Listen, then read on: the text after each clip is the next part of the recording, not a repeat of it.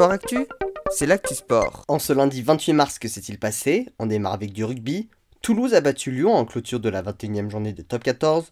Les Toulousains remontent donc sur le podium avec 5 points de retard sur les leaders montpelliérains et 5 sur Bordeaux-Bègle.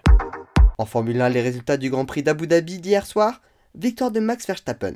Le pilote de chez Red Bull a devancé les deux Ferrari, Charles Leclerc et Carlos Sainz.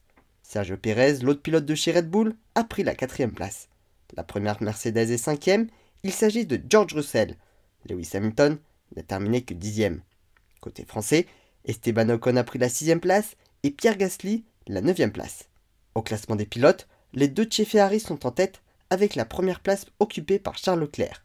Max Verstappen, lui, complète le podium. On passe au tennis avec le Masters 1000 de Miami. Gaël Monfils a été battu en 2-7 par l'Argentin Francisco Cerundolo au troisième tour. C'était le dernier Français encore en lice. Parmi les autres qualifiés pour les huitièmes de finale, Alexander Zverev, Casper Ruud, Cameron Norrie et Yannick Sinner.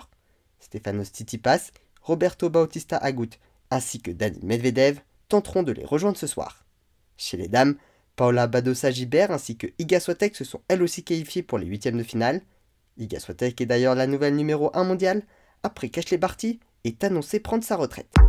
Enfin en voile, fin du CLGP après la dernière manche à San Francisco. Ce sont les Australiens qui remportent le général devant le Japon et les États-Unis. Les Français, eux, terminent 8 et dernier. Voilà pour les actualités du jour. À demain dans Sport Actu.